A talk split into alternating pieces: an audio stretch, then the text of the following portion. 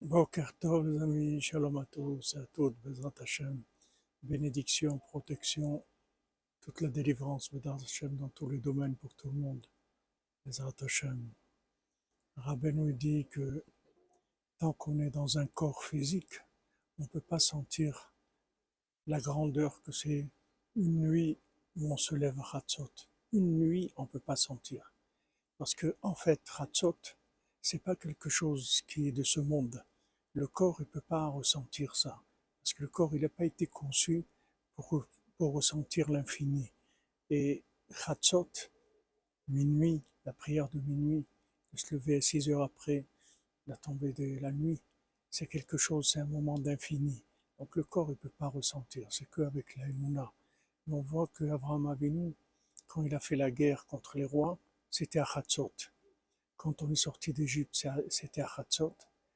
Et le troisième temple, c'est grâce aux gens qui se lèvent à Hatzot qu'il va se reconstruire. Mais Hashem. Alors il faut se renforcer dans la Emouna, renforcez-vous.